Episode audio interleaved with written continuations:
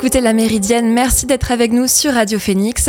Si vous êtes fidèle auditorice de, la, de, Radio Phoenix et de La Méridienne, vous nous avez peut-être entendu en direct du Forum mondial Normandie pour la paix le 29 septembre dernier. À l'occasion de cet événement, nous avons rencontré la chercheuse en politique intérieure et extérieure russe Tatiana Kastoueva-Jean et l'historien Amit Bozarslan. Avec eux, nous avons discuté de l'exil, comment agir pour le pays que l'on a quitté depuis le pays que l'on a rejoint. On écoute l'interview réalisée par Johan le 29 septembre dernier à l'abbaye aux Dames. Alors cette rentrée médiatique, elle a été marquée par l'actualité autour de Lampedusa en Italie. On se concentre euh, essentiellement sur celles et ceux qui partent, qui arrivent, mais comment agir pour ceux et celles qui restent? Comment agir depuis l'exil? C'est le thème de la rencontre qui a lieu ce vendredi 29 septembre au Forum mondial Normandie pour la paix avec Amit Bozarsian et Tatiana Castueva Jean. Alors bonjour à tous les deux. Bonjour. Alors, Amit Beaudartian, vous êtes historien et, politologue. Tatiana Kastoueva Jean, vous êtes chercheuse et directrice du Centre Russie NEI de l'IFRI. Alors, ces questions de départ, elles concernent aussi bien les Russes qui ont quitté le pays depuis l'agression en Ukraine que les dizaines de milliers euh, d'opposants turcs et kurdes qui ont fui la répression après le coup raté de juillet 2016. Alors, comment est-ce qu'on euh, traite ces sujets euh, des personnes qui restent dans le pays? Comment est-ce qu'on arrive Comment est-ce qu'on arrive à les euh, ancrer dans euh, la, problématique? Le sujet est en vérité très complexe. Le paradoxe, c'est que les Russes ont toujours été nombreux à immigrer. On connaît plusieurs vagues d'immigration, mais la plupart ont tout fait pour s'intégrer dans les sociétés d'accueil, pour se dissoudre en quelque sorte, peu ont mené euh, une action qui a pu être remarquée, etc., même si elle n'a pas été négligeable. Et en fait, ce qui se passe aujourd'hui, c'est qu'il y a eu euh, ces dernières vagues d'immigration qui sont parfois brutales. Les gens, du jour au lendemain, ils ont fermé leurs appartements et ils sont partis après le début de la guerre et ensuite après la mobilisation. Et ce ne sont pas les mêmes couches sociales, ce ne sont pas les mêmes engagements politiques. Donc en fait, c'est une sorte de patchwork où vous avez un noyau dur qui est très actif et qui cherche à mener une action politique. Et euh, évidemment, au cœur l'action, c'est l'action euh, anti-dictature, anti-Poutine, anti-guerre aujourd'hui.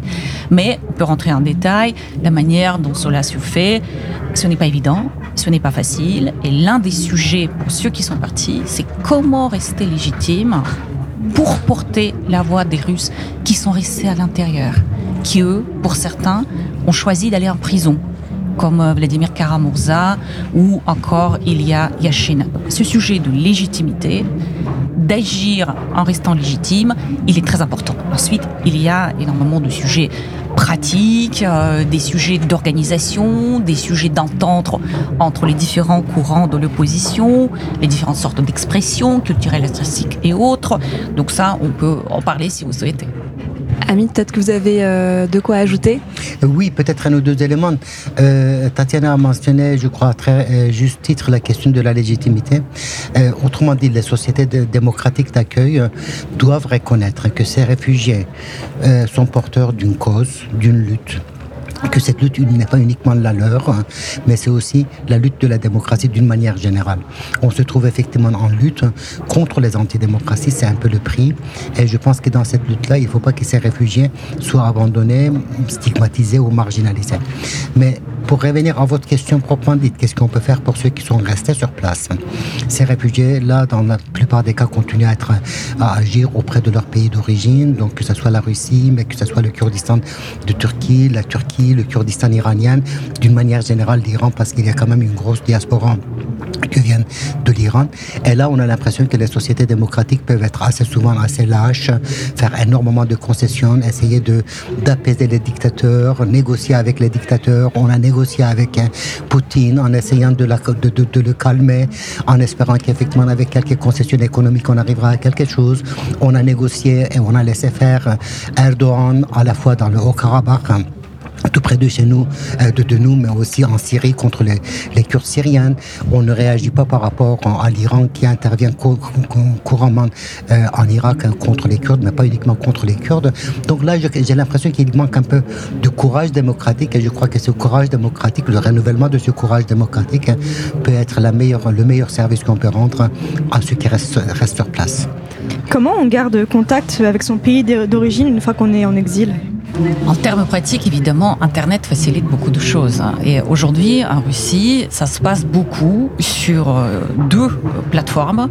La plateforme YouTube, où vous avez énormément de journalistes, notamment d'opposition, qui ont de très grandes audiences, parfois de plusieurs millions de personnes, qui sont euh, écoutées à la fois à l'extérieur de la Russie et à l'intérieur de la Russie, qui portent les différents sujets, euh, qui expliquent, qui informent, etc. Le gros sujet pour eux, d'ailleurs, qu'est-ce qui se passe si demain YouTube est coupé par les autorités russes?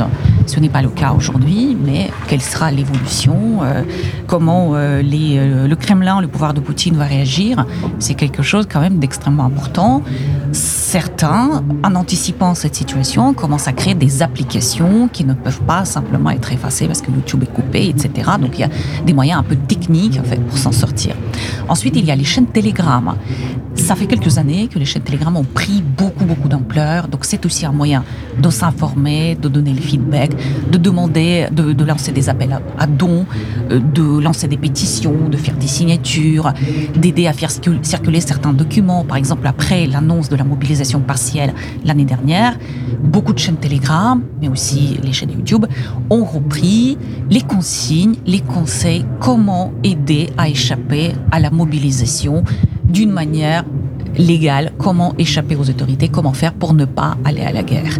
Et donc tout ça, c'est euh, aujourd'hui vraiment un très très grand pan d'activité euh, de l'opposition russe en exil et le canal pour garder le contact avec ceux qui sont à l'intérieur. Ensuite, vous avez des situations où les leaders, par exemple, d'un mouvement, l'activiste qui est en vue le plus connu est parti mais ses équipes sont toujours sur le terrain. Donc c'est lui qui porte le message, qui fait la sensibilisation auprès des autorités, par exemple européennes, pour continuer à recevoir des fonds, etc., pour ensuite trouver le moyen de transférer cela à l'intérieur de la Russie. Ce qui est très très compliqué avec les sanctions, parce que les sanctions sont finies par pénaliser aussi cette partie la plus globalisée, la plus intégrée, et euh, les liens entre ceux qui sont à l'intérieur et ceux qui sont à l'étranger mais euh, un malin, un malin et demi, comme on dit, il y a toujours des moyens de contourner des systèmes parallèles qui se mettent en place. Par exemple, les Russes ont emprunté au système, euh, vous me corrigerez, amis, de système arabe d'Awala. Et donc, l'argent qui euh, est donné à quelqu'un à un bout de la planète deux heures plus tard, peut apparaître à un autre bout de la planète sans que physiquement ça franchisse la frontière. Et ce sont les réseaux qui sont euh, difficiles à, tracer, etc. Il y a aussi le bitcoin, la crypto-monnaie, euh, voilà. Donc il y a des difficultés pour maintenir ce lien pratique, mais il y a aussi des moyens de contourner. Juste, je finis sur cet exemple. Vous avez par exemple des euh, rédactions entières des médias d'opposition qui sont partis à l'étranger souvent, ils sont dans les pays différents, avec des décalages horaires. Donc, avec une difficulté d'organiser quand même des réunions pour fixer la ligne éditoriale, etc., eh bien, ça se passe via les réseaux sociaux, ce type de coordination. Amit, je vois que vous notez euh, des éléments sur euh, votre petite feuille devant vous. Est-ce que ça vous fait réagir euh, ce que vient de dire Tatiana Non, je pense qu'effectivement c'est très très juste. c'est très juste parce que quand on regarde l'histoire de l'exil, mais depuis le XVIIIe siècle, depuis le XIXe siècle, donc c'est une histoire extrêmement longue, il y a eu des périodes où la communication n'était absolument pas possible parce qu'on était en face hein, d'un régime totalitaire, un régime effectivement qui ne, qui ne laissait aucune trace en quelque sorte de, de se transmettre. Mais pour le reste, on sait qu'effectivement, les frontières, on était toujours défiés. Euh, la contrebande de livres, la contrebande de tracts, tracts a toujours marché. Dans les années 70, n'oublions pas que la révolution islamique en Iran a été une révolution qu'on appelait la révolution des vidéos, parce que c'était les cassettes vidéo qui étaient pénétrées, qui pénétraient clandestinement en Iran et qui était regardé. Euh, donc de ce point de vue-là, on voit combien euh, il y a eu une ingéniosité en quelque sorte de l'exil pour pouvoir maintenir les rapports avec euh, le pays d'origine. Et aujourd'hui, je crois que Tatiana l'a tout à fait expliqué, les régimes autoritaires, les régimes répressifs, que ce soit en Chine, que ce soit en, en Turquie, en Iran ou en Russie, essayent de contrôler l'information, de filtrer l'information, pire encore, de naturaliser l'information, de produire une, une, information nationale, ça veut dire le discours de pouvoir, mais on sait qu'effectivement cela peut être contourné.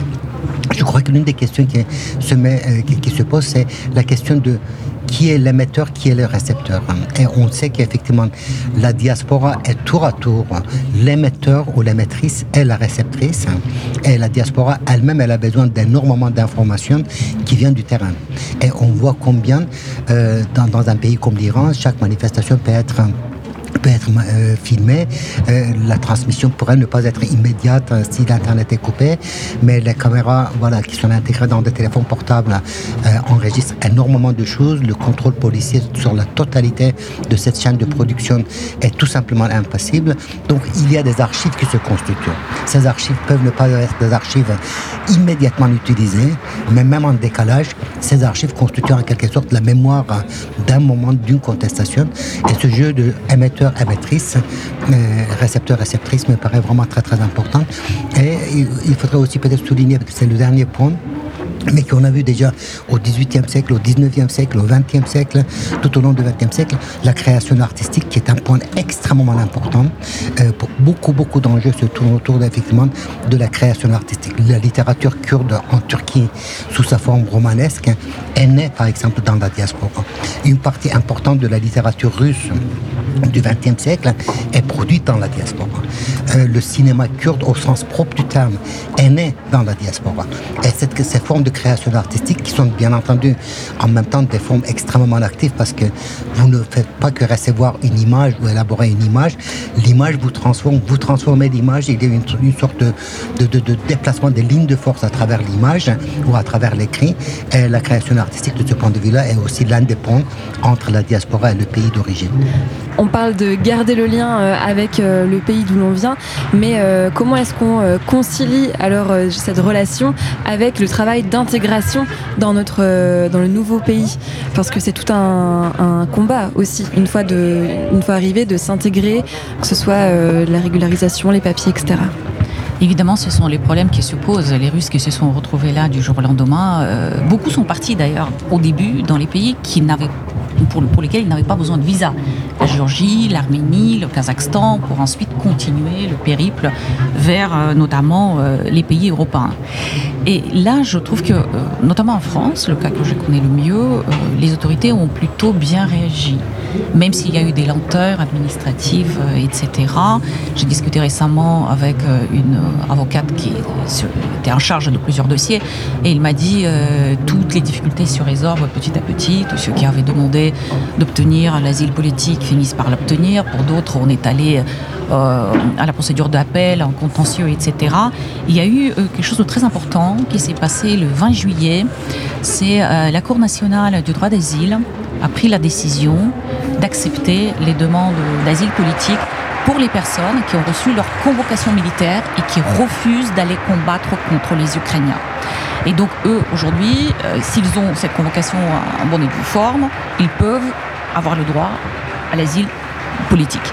Donc il y a quand même des choses qui ont été facilitées, même s'il y a énormément de problèmes qui restent. Les problèmes de, de compte bancaire, par exemple, pour ouvrir un compte bancaire personnel, encore plus pour une association, cela reste un véritable défi dans les conditions de sanctions de méfiance des banques vis-à-vis des gens qui portent les euh, non russes, euh, la crainte de toutes sortes de, trafics, etc. Ces sujets ne sont vraiment pas faciles, beaucoup de problèmes très, très concrets, très pratiques avec un travail derrière qui se met en place. Et pas plus loin qu'il y a deux jours, il y a eu une nouvelle association qui s'appelle Tochka, qui est en train de se mettre en place et qui est une sorte de guichet unique qui sera là pour aider les Russes qui arrivent à résorber les situations euh, les plus euh, difficiles. Et par la suite, la grande question qui se pose, est-ce que ces gens-là vont rester est-ce qu'ils vont partir Et on sait, hein, euh, moi dans ma discussion avec notamment les représentants de l'opposition, il y en a qui disent dès que c'est possible de revenir dans le pays, dès que j'ai plus la menace d'aller en prison, de me faire torturer, je reviendrai dans le pays. Donc il n'y a pas de stratégie d'intégration de long terme, d'apprentissage de la langue, etc. Et en même temps, on sait que la, vie est ainsi faite que certaines personnes resteront, euh, vont se marier en France, vont euh, continuer leurs études, reprendre leurs études, trouver éventuellement un autre métier et s'intégrer. C'est une diversité des cas qui, est assez impressionnant et pour l'instant, il est très difficile de dégager des tendances, de, de chiffrer qui optent pour quelle stratégie. Hamid, vous vouliez ajouter quelque chose? Oui, je pense que Tatiana a insisté sur le temps immédiat, en quelque sorte. Le temps immédiat, c'est les 12, 24 mois qui suivent effectivement le départ à l'exil. Et après, il y a le temps long, la durée longue. Et la durée longue, par contre, peut se compter par des dizaines d'années. Donc, il y a euh, des perspectives qui s'élargissent. Mais initialement, n'importe quelle communauté de départ est relativement homogène. On sait que les intellectuels sont très souvent plus importants, on sait que les militants sont très souvent plus importants, on sait qu'effectivement les engagés sont relativement jeunes. Or, 30 ou 40 ans après, on voit se mettre en place une diversification, une diversification en termes de génération. Et pour qu'il y ait une diaspora, cette différenciation entre, en, termes de génération est absolument nécessaire. Il y a une différenciation en termes de genre. Autrement dit, les communautés se féminisent. Il y a une sorte d'égalité homme-femme qui se crée. Il y a une différenciation en termes de classe ou centre d'intérêt. Et cette différenciation fait qu'au bout d'un moment, le point de départ n'est pas le seul point d'ancrage. On cherche aussi des points d'ancrage dans le lieu d'arrivée. Beaucoup de jeunes, par exemple, parmi les Kurdes ou parmi les Turcs ou parmi les Iraniennes, s'engagent dans la politique des pays d'accueil. Par exemple, dans un pays comme la Suède, euh, dans le précédent Parlement, il y avait sept Kurdes pour un pays de 10 millions d'habitants, alors que le nombre des Kurdes ne, passe pas 100 000 personnes, mais il y avait quand même 7 Kurdes, et ces 7 Kurdes n'étaient pas nécessairement des Kurdes dans les partis de gauche, alors que la génération de départ était plutôt la génération de gauche, que ces 7 Kurdes s'étaient répartis sur l'ensemble de l'échiquier euh, social. Et je donnerai un autre exemple aussi qui m'a laissé très très amer. Alain Carrère d'Ancos, une immense historienne, à qui je dois beaucoup de par ma lecture, mes lectures, et une très très très très grande déception par rapport à ses positionnements de 4 ou 5 dernières années.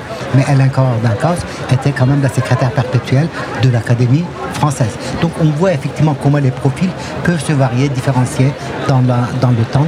Et le pays d'accueil reste toujours, le pays d'origine ou la région d'origine reste toujours une référence extrêmement importante, émotionnellement parlant, en termes d'engagement, mais cesse d'être la seule référence. Et euh, le but, enfin en tout cas un des objectifs ou euh, un des rôles des personnes de la diaspora, c'est après, une fois qu'on a l'information, c'est de faire passer euh, des messages justement dans le lieu d'accueil sur ce qui se passe dans le lieu d'origine. Oui, bien sûr, ils doivent servir d'une sorte de pont et de maintenir d'une part les Russes et les, problématiques de, de, ces Russes qui sont contre la guerre et contre Poutine à l'agenda des pays occidentaux, de continuer à garder euh, ce lien, parce qu'aujourd'hui on entend un peu trop souvent que la, Russie n'est pas en Europe euh, et la culture euh, russe est porteuse d'une mentalité impériale et d'une mentalité très agressive. J'ai assisté à des conférences qui renient l'héritage de, Pushkin et de, de Dostoïevski. Et euh, donc en fait, ils sont aussi là pour euh, porter le message d'une autre Russie qui peut être très très différente de euh, la Russie de Poutine et qui existe. Et même si elle est très peu visible à l'intérieur de la Russie aujourd'hui, elle est quand même là et je pense qu'on la verra le jour où le régime changera en Russie. Mais l'action est aujourd'hui très très difficile. Le climat est répressif, beaucoup de lois répressives ont été mises en place et l'association Lobby Info répertorie aujourd'hui 20 000 cas de poursuites euh, judiciaires contre, pour les actes en fait anti-guerre. Et un acte anti-guerre, ça peut être simplement d'aller euh, manifester avec une pancarte blanche sur laquelle il n'y a rien du tout sur la place publique. Oui, je pense que c'est une euh, mission de lutter contre la lassitude hein, est extrêmement importante. Hein. La lassitude de la communauté de réfugiés, mais aussi la lassitude qui peut se créer éventuellement dans le pays ou les pays d'accueil, euh, continue effectivement de dire que la lutte continue, mais que la répression continue aussi. Euh, je mentionnerai par exemple deux cas. Le cas de la communauté chilienne d'exilés après le coup d'État de Pinochet et le renversement de Allende, c'était il y a exactement 50 ans. Euh, avant les attentats du 11 septembre, pour moi, le 11 septembre signalait cette intervention brutale, brutale des militaires chiliens avec euh, l'aide américaine. Et on sait effectivement que pendant une dizaine d'années, pendant une quinzaine d'années, cette communauté s'est mobilisée pour, pour lutter aussi contre la lassitude, pour lutter contre la banalisation du régime de Pinochet et pour défendre la cause de la démocratie effectivement dans ce pays. Un deuxième cas, le cas kurde, on a en 88-89, vous avez des milliers de villages qui sont détruits au Kurdistan de Turquie. Vous avez une attaque chimique hein, d'une très grande ampleur au Kurdistan d'Irak hein, qui fait plus de 100 000 morts. Et en Occident, on dans, dans les démocraties occidentales, le silence total. Et à ce niveau-là, effectivement, la diaspora kurde a pu se mobiliser. L'Institut kurde de Paris a pu organiser une conférence internationale qui a joué un rôle d'une extrême importance de sensibilisation. Donc voilà, lutter contre la lassitude, contre la fatalité, contre la banalisation de la brutalité, et de l'autre côté, dire qu'effectivement, une autre Russie est passible, une autre Russie a pu exister, puisqu'il y a eu quand même, n'oublions pas que euh, la perestroïka, c'était quand même euh, une Russie qui en potentiel pouvait être très différente de la Russie d'aujourd'hui, qu'un autre Irak peut exister, un autre Chili peut exister. Je crois que cela est extrêmement important, mais ça fait partie aussi, non pas des missions, mais des modes d'existence de la diaspora. Eh bien, merci beaucoup, Amit Bozarsilon et Tatiana Castou-Evajan, pour, euh, pour avoir répondu à nos questions. Et puis, euh, donc, on le rappelle que euh, vos travaux sont disponibles sur Internet. On a trouvé en, du moins quelques pistes disponibles. Merci à vous. Merci. Merci à vous. Vous venez d'entendre une interview réalisée à l'occasion du Forum mondial Normandie pour la paix en septembre dernier avec Tatiana Castou-Evajan et Amit Bozarslan. Vous écoutez La Méridienne sur Radio Phoenix et avant de retrouver Jules pour sa chronique sur l'actualité extra-sportive, on fait une pause musicale avec la copine de Flipper et son morceau Finamore.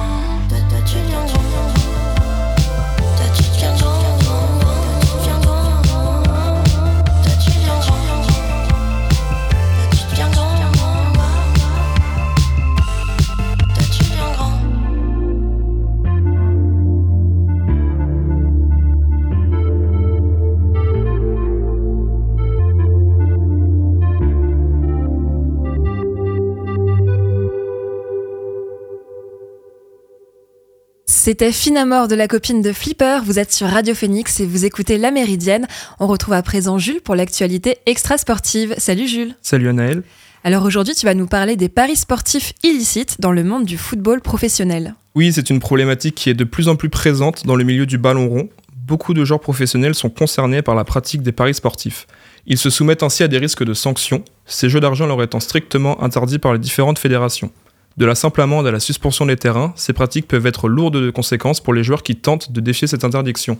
En France, ce sont 76 joueurs et entraîneurs qui ont été sanctionnés par la Ligue de football professionnel pour des paris sportifs interdits entre 2020 et 2021. Et c'est en Italie, au sein de l'équipe nationale de football, qu'une grosse polémique a éclaté il y a quelques jours. En effet, le football italien est frappé par l'un des plus gros scandales liés au jeu d'argent depuis de nombreuses années. Deux joueurs sont au cœur d'une affaire de paris illicite sur des plateformes clandestines. Le premier est Sandro Tonali, il évolue dans le championnat anglais à Newcastle. Le second joueur est Nicolo Fagioli, grand espoir du football italien. Il évolue à la Juventus de Turin et c'est avec lui que l'affaire a débuté. Une enquête était ouverte depuis le mois d'août dernier par la Fédération italienne de football. Nicolo Fagioli était soupçonné d'avoir effectué des paris sur des plateformes clandestines avec plusieurs profils. C'est donc une infraction à l'article 24 du Code de la justice sportive italienne, interdisant à un joueur professionnel de parier sur du football. Ces faits sont passibles d'une amende de 25 000 euros et d'une suspension de 3 ans. Et c'est le 17 octobre dernier que la sentence tombe pour le jeune Turinois. Oui, le parquet fédéral italien décide de condamner le joueur à une suspension de 7 mois ainsi qu'à une amende de 12 500 euros. Il voit donc sa saison se terminer bien prématurément. Ce coup d'arrêt indéniable dans la carrière de Fagioli n'est pas sans rappeler d'autres suspensions ayant fait trembler le monde du football. En mai dernier, c'était l'international anglais Ivan Toney qui avait été suspendu 8 mois par la fédération anglaise.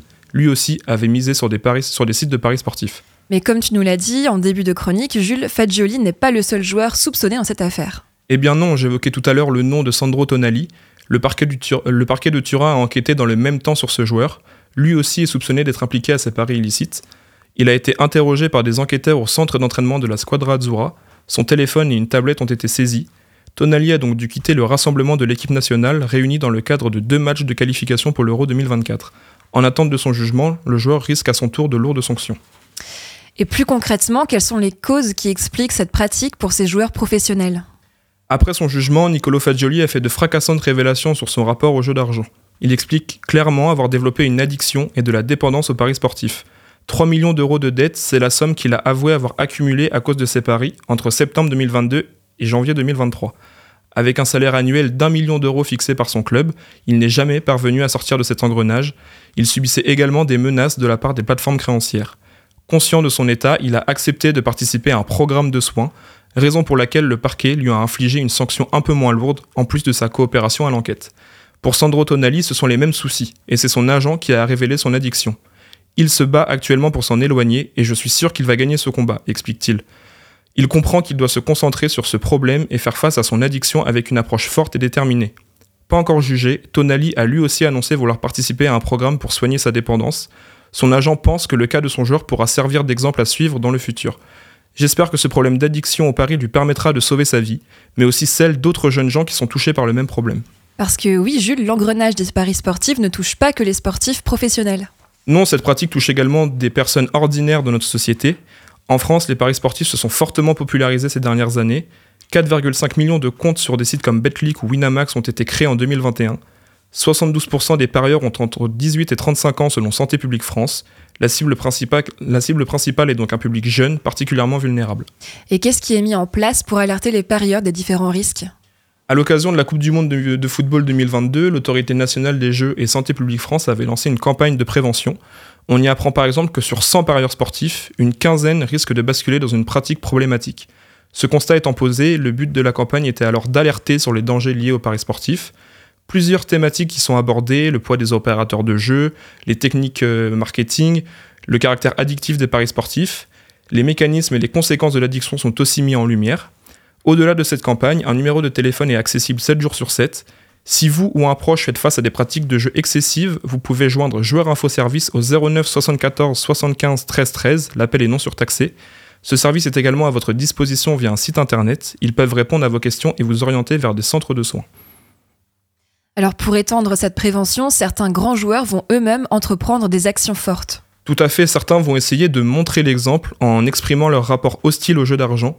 C'est notamment le cas de Kylian Mbappé qui a refusé en mars 2022 de voir son image associée à l'entreprise BetClick. Cette plateforme étant l'un des sponsors phares de l'équipe de France, elle est aussi l'un des sites de paris sportifs les plus populaires. Pour le joueur du PSG, ce type de plateforme représente une véritable addiction chez des personnes à faible revenu, notamment pour les jeunes, la catégorie d'âge qu'il fascine le plus. Avec des prises de position comme celle-ci, espérons que les risques liés aux paris sportifs soient de plus en plus considérés dans notre société. Merci beaucoup Jules pour cette chronique. On te retrouve dans deux semaines pour un nouveau focus sur un fait d'actualité lié au sport. La Méridienne, c'est déjà fini pour aujourd'hui. Merci d'avoir été avec nous. Merci à Lucas à la technique. Ce soir, retrouvez Elvire pour l'émission La Belle Antenne de 18h à 19h. Bonne journée à toutes et tous.